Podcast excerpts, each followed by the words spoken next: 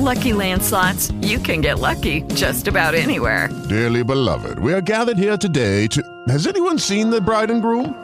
Sorry, sorry, we're here. We were getting lucky in the limo and we lost track of time. No, Lucky Land Casino, with cash prizes that add up quicker than a guest registry. In that case, I pronounce you lucky. Play for free at LuckyLandSlots.com. Daily bonuses are waiting. No purchase necessary. Void were prohibited by law. 18 plus. Terms and conditions apply. See website for details. Con nosotros José Antonio Zorrilla, embajador de España, ya retirado. Bienvenido, buenos días. ¿Qué tal? ¿Cómo estás, José Antonio? Bueno, tenemos, dice Blinken, que hay un polvorín ahora mismo en Oriente Medio como no se conocía desde 1970. ¿Cuál es la situación después de lo que sucedió en- con el fallecimiento de los tres soldados estadounidenses de sábado a domingo? Bueno, efectivamente, como no cesan, ya sabes, si algo puede ir mal, irá mal, e irá mal de la peor manera posible. Pero esto ignoraba que puede haber mariposas negras que lo hagan todavía peor, ¿no? O sea que esto ya no es que vaya mal, es que de pronto ha surgido algo inesperado que lo cambia todo. Por esto yo no me considero capaz de hacer predicciones. Todo el mundo me dice, hombre, señor Zorrilla, usted que sabe tanto, aparentemente, díganos qué va a pasar, qué es lo más importante. Digo, mire, no, no tengo ni idea. Pues porque de repente matan a, tres soldados americanos y te cambia todo, ¿no? O por lo menos se acrecienta la crisis. Esto es que pues estaban en una base que por lo visto debía ser, supongo yo, no sé si clandestina o no, desde luego en Jordania no está, porque Jordania ha dicho oficialmente que no está, no está ahí en su territorio. Supongo que esto hace también que los americanos estén pensando cómo responder, porque claro, de verdad que de entre las mayores catástrofes que podrían sucederle al mundo hoy, hay varias. Una sería que Estados Unidos decidiera ir a por todas contra Irán. Esto sería algo ya, no sé, apocalíptico, acabaríamos, no sé. Tú tienes experiencia militar, digo, porque me parece que nos van a llevar a todos al, al frente. Aquí no- nos movilizan a todos. ¿no? ¿Cómo se entiende entonces que senadores y congresistas pusieron tweets durante el fin de semana diciendo target, Irán, objetivo, Irán? Pues porque, lógicamente, es el peor enemigo de Israel. No te equivoques, es como Hezbollah. Hezbollah no es una potencia mundial. Hezbollah solo le puede hacer daño a Israel, pero como si le hace daño a Israel es como si le hiciera daño a Washington, pues nada, ahí se acabó. No hay nada que hacer. Eh, hay dos cuestiones clave. Uno, cómo pudieron equivocarse con el dron y pensar que era suyo, supuestamente, y está diciendo Estados Unidos que podría ser esa la razón por la que el dron superó las defensas estadounidenses y golpeó. ¿Cómo puede suceder esto? Bueno, los, hay una cosa, en, yo no sé mucho de cosa militar, pero esto sí que lo sé. Los aviones y todos llevan una cosa que se llama friend and foe, FF, que es lo que marca si eres amigo o enemigo. Entonces les falló eso, que es lo más sensible que hay. Si tú eres un espía y quieres ser el superespía de los espías, el, el que más de los, el número uno de los espías, róbales a los americanos sus códigos de FF. Te pagarán, te aseguro que los chinos y los rusos te hacen rico para toda la vida. Lo que no sé es cuánto tiempo podrías disfrutar de tu riqueza, porque creo que iría por ti, me parece que iría por ti toda la CIA, todo el Sinn Féin, todo el mundo iría por ti, porque es el secreto mejor guardado. Y eso puede ser lo que ha sucedido. Pero claro, eso de- Claro. genera una situación también... Bueno, cambiarán códigos, Claro, claro. pero la situación es de inseguridad total. Ahí lo que tienen que rodar es cabezas. Ahí lo que tienen que rodar es cabezas, tiene que haber responsabilidad. Hombre, pero ¿cómo es esto? Le ha costado la vida a tres chavales nuestros. Os habéis Nos hemos equivocado. Ellos no tienen la culpa de nada. Está el chaval allí mirando todo y, ah, este es, este es amigo. Y pasa. Es que no funciona el sistema. Ha quedado como eh, fuera de la fotografía, pero no es menor, que Jordania diga que la base no estaba en Jordania, ¿no? Esa, eh, Jordania es de los nuestros. Digo, porque pues que quede claro, Jordania es nuestra. Pero dijo que la base no estaba en Jordania. Acaba de decirlo, no está en Jordania. Se ha quedado tan hecho. Porque es verdad. Ya, Claro, pero ¿qué implicaciones tiene eso? Pues Bueno, entonces que- estaría en Siria. Estaría en Siria, claro. Pues eso quiere decir que estar en Siria sin que los, sí, sí, sin que los sirios lo consientan. Es una cosa clandestina, como tantas cosas clandestinas que tienen estos. ¿Qué quieres que no sé para qué, y no sé por qué quieren ayudar. a- no sé qué se les ha metido en la cabeza con Jafé de Assad. Vamos a ver. Que es un horrible di- dictador, sobre esto no cabe duda. Pero a mí lo que me convenció de la necesidad de que Jafé de Assad fuera, siguiera siendo el jefe de, eh, bueno, el, que- RAIS de, Siria, no fue el que me pagaran los sirios dinero, ni el que me dieran dinero, tal, no. Fue una cuestión religiosa. el obispo católico y el obispo ortodoxo, cuando empezó la guerra civil, salieron y dijeron, todo lo que no sea Jafé del Assad para el cristianismo es muchísimo peor. Así que aconsejamos que se la ponga de maneras posibles. Y yo entonces, claro, a la Iglesia le tengo un respeto razonable, pero sobre todo, cuando se ponen de acuerdo un católico, obispo, y un obispo esto, ortodoxo, y los dos dicen lo mismo, y eso va a misa, con perdón. Eh, hay otro, otra fuente de preocupación que empieza a emerger, pero que sigue- nos sigue quedando, sobre todo porque quedan 10 meses para las elecciones estadounidenses, que es lo que está sucediendo en Texas. Y una parte de nuestra audiencia me pregunta, "Oiga, pero ¿nos pueden explicar Sí. qué es lo que de verdad está sucediendo en Texas y hasta qué punto una parte de la población dice, oiga, que es que esto nos puede llevar a una situación muy peligrosa lo que está sucediendo y sobre todo cuál sea la respuesta de Texas ante eh, el problema migratorio? Bueno, claro, vamos a empezar por el principio.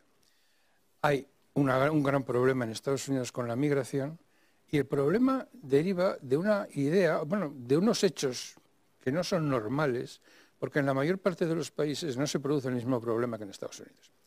En Estados Unidos tú entras y una vez que entras y te conviertes en ciudadano, tienes que votar por opción, es una opción binaria, o demócrata o republicano. La sociedad está polarizada. Todos los emigrantes que entran en Estados Unidos, prácticamente todos, aunque en la segunda generación ya hay muchos que se hacen republicanos, en la primera son todos demócratas. Los republicanos, como Texas, que es lo más, lo más liberal del mundo, por no estar, no están ni siquiera enchufados a la red general de electricidad americana. Lo que trajo como consecuencia que cuando vino la Filomena o una cosa de esos fenómenos, hubo gente que pagó 60 mil dólares de factura de la luz por un mes. Entonces, el problema es que ellos ven que si entran muchos eh, emigrantes, los demócratas van a estar en el poder toda la vida. Se crea ahí un, zócalo, 22 millones de, de migrantes, ¿no? Tú metes 22 millones de personas en el sistema, seguro que ganan los demócratas toda la vida. Y siempre citan, esto lo oí en Estados Unidos cuando he viajado alguna vez, siempre citan el ejemplo de California. O sea, California era republicana, Reagan, y ahora se ha convertido en demócrata y achacan eso a la inmigración. Entonces, el gobernador Greg Abbott, que ya estaba harto de que pasan por ahí inmigrantes y inmigrantes, se le ocurrió poner concertinas en, el muro. Llegó Biden y dijo, esto, perdón, esto corresponde a la Border, a la Border Patrol, que son mis chicos, porque la frontera la cuida la autoridad federal. Así que los quito, y quito las, las concertinas. Entonces, Texas le Los lle- certines son los pinchos. los pinchos. Texas le llevó a pleito y perdió. Los tribunales dijeron que era una cuestión federal y que tenía que aguantarse. Respuesta de Greg Abbott. Declaro oficialmente que mi estado, el estado de, de Texas, está invadido. Así de crudo, ha salido el papel, está escrito. Y además digo que en el mes de noviembre, cuando vengan las elecciones, además de votar si quieren ustedes a Biden o a Trump, van ustedes a decir si quieren o no quieren que volvamos a recuperar nuestra soberanía original. O sea, un referéndum por la independencia, vamos, tal cual. Así está la cosa, pero no termina aquí, no termina aquí, porque todos los gobernadores republicanos de Estados Unidos han dicho, os mandamos nuestra Guardia Nacional. Claro, esto, en fin, esto, claro, es que esa es la línea de puntos de Estados Unidos, ¿sabes? Es, esos son los tiros contra el, for- contra el fuerte de Sumter que inician la guerra civil. La línea de puntos está ahí. Estado federal. O sea, o Estado, o el Estado o el gobierno federal, ¿no? Y es muy grave. Es decir, esto es, es que están atacando la línea de puntos, se están golpeando justo donde más le puede doler a la Unión. A, la esa especie de cuestión que ha existido, esa tensión que ha existido siempre entre Claro, pero Estados Unidos tiene un proceso de sanidad de los países, es decir, de los estados. Puede Texas No, no, pero para independizarse esto- si José la Antonio, población para vota. esto se hizo una guerra civil. A partir de la guerra civil se declara que la unión es Indisoluble. indisoluble. Claro, pasó una guerra civil. Pero entonces la votación es ilegal. Una, claro, una, una, es una escena, dice que no es non-binding, o sea, no es eh, Vinculante. será consultivo. Pero aún así es de una enorme gravedad. Hay una película en la que se ve eso y, me- mí me impresionó eso muchísimo cuando ya la vi de joven, ¿no? Que es eh, cuando empieza la guerra civil y se ve la academia, la academia de West Point, forma, forma, la, forma toda la academia, ¿no? El general sube y dice, bueno, muchachos, aquellos de vosotros que deseéis uniros a la Confederación, salid de filas y volver al cuartel. Joder. Medio, media, media academia va bajando las filas y se va. Así empezó la guerra civil. Imagínate, es tu compañero, tu amigo, habéis estado tres años juntos, habéis hecho de todo, habéis ligado con la chica de enfrente. Eh, los indios, no sé, habéis hecho una expulsión contra los indios, montáis a caballo, él te ha enseñado unos trucos, no sé qué, te ha prometido que te va a presentar a tu prima, que es la más guapa del pueblo. Y ahora de repente os vais a encontrar en la chinchada de enfrente. Joder. Eso tiene que ser una cosa apocalíptica. La película, como Santuán lo contaba muy bien, no me acuerdo cuál era la película, no sé, El Camino de Santa Fe. E inmediatamente recordado, claro, tú también supongo, Glory, glory, aleluya. John Brown's body is lying on the ground. O sea, volvemos a eso. Todos los blogueros americanos han citado todos en los comienzos de la guerra civil. Y claro, esto nos remite al famoso discurso de Lincoln, de resonancias bíblicas. ¿no? no se puede gobernar una casa dividida. Si la casa está dividida, ¿cómo, cómo se sostendrá? ¿no? Esto en el catolicismo que yo todavía conocí es un motete muy conocido en la traducción de San Jerónimo, es nisi dominum, si el Señor no, no, no, sostiene la casa, se vendrá abajo. ¿no? Y fueron a la guerra por la cuestión de la esclavitud. Los que decían que ellos querían seguir teniendo esclavos, la, la unidad era voluntaria, y los que no. Y claro, estaba condenado a ganar el norte, porque tenían la fuerza, la bolsa, el dinero, todo, y ganaron. Y los otros se quedaron fastidiados pero no te creas que mucho, porque está el país lleno de estatuas de confederadas y de gente que defendió la esclavitud y tal. Están muy orgullosos, ¿no? Vas por ahí por el sur, que yo he ido. Hice un monográfico con mi mujer por el profundo sur, que es una de las cosas más... Uno de los grandes viajes que hemos hecho en la vida, el profundo sur. Y nos dimos cuenta de que aquello sigue siendo territorio Dixie, o sea, que están muy orgullosos hacen, no sé cómo se llama eso, rehacer una batalla y la gente se viste y tal, ¿no? De batallas contra confederados y los otros y tal. La gran causa... La reviven. La reviven, la reviven.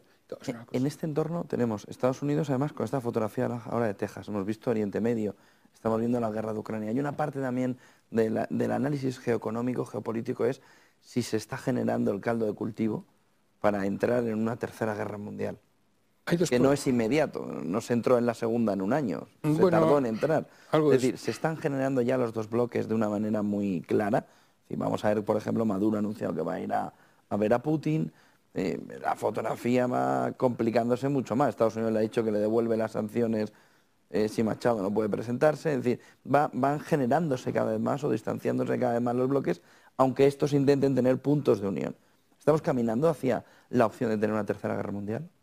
Los Estados Unidos de América quieren que haya inestabilidad en el mundo y todo al final lo refieren a las Fuerzas Armadas porque ellos creen que son mejores. Como hemos visto en Ucrania, la verdad es que no parece que sea el caso. Ha sido una sorpresa para todos. Pero hay una cosa que tiene clara la clase política americana y es que meterse con un país que tiene 1.600 bombas nucleares pues podría ser no el fin de Estados Unidos, sino el fin de la humanidad. O sea, ojo, no quieren eso claro, afortunadamente. Pero hay una posibilidad, que yo tengo algún amigo así que lo ve de otra manera y me dice, es que si no hacen eso, pierden la primera posición seguro. Si no hay guerra, la pierden seguro. La cosa está en si... guerras ya hay. Sí, pero la cosa está en si van a ir a una guerra seria o no, porque desde luego lo que está claro es que la posición 1 la pierden. Y en eso es una duda. Ahora, que el otro día, hablamos de experiencias personales, ¿no? Como yo soy así muy, he, leído muchos libros de eso, he viajado por ahí y todo eso, pues el otro día estaba leyendo la prensa y dije, jo, esto me parece la prensa de los años 30. Reclamaciones, los, los, húngaros han dicho que quieren que les devuelvan la Transcarpatia, Ucrania. Cuando, cuando termine la guerra queremos la Transcarpatia. Y Rumanía, Rumanía, que tiene otro trozo allí, ya ha dicho, nosotros también queremos lo nuestro, ¿eh? porque hay, minoría rumana y no la trata bien Orbán. Perdón, no la trata bien el Maidán. O O sea, la rotura de las fronteras es una cosa gravísima que se suele acompañar de grandes, grandes acontecimientos, en general de guerras y tal, ¿no? Y el hecho de que hayan ya dado el paso y lo hayan pedido oficialmente, aunque sea un partido político minoritario húngaro, ya va, marcando por dónde va la cosa. Estamos en una tensión muy grave. Lo que no sabemos es cómo vamos a salir de ahí, aunque yo creo que los americanos ya lo han decidido. Se van a ir con, se van a ir con Trump. Creen ellos que la solución es Trump. Lo mismo que los ingleses creyeron que la solución a sus males era el Brexit. Ya ves cómo les salió. Pues esto es el equivalente más o menos del Brexit. Vamos a poner aquí entre nosotros al loco este, a este señor, este lo arregla. Siendo esta como es una empresa que se ocupa de la economía, quizás sea bueno decirles a todos que el primer problema que quiere resolver Trump es el de que todo el mundo se aprovecha de Estados Unidos.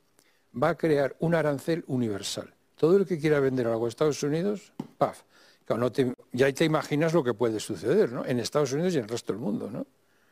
O sea, el país número uno dice que todo el que quiera vender algo en Estados Unidos... Sistema proteccionista para mantener su hegemonía económica. Pero ¿cómo la van a mantener? Van a ser lo contrario. Ellos van a ser más pobres. Todo va a ser más caro. Antonio, ¿usted cree que eh, Trump puede arreglar la guerra en un día, la guerra de Ucrania? ¿Puede llegar y sentarles y llegar a un acuerdo? ¿En diez minutos?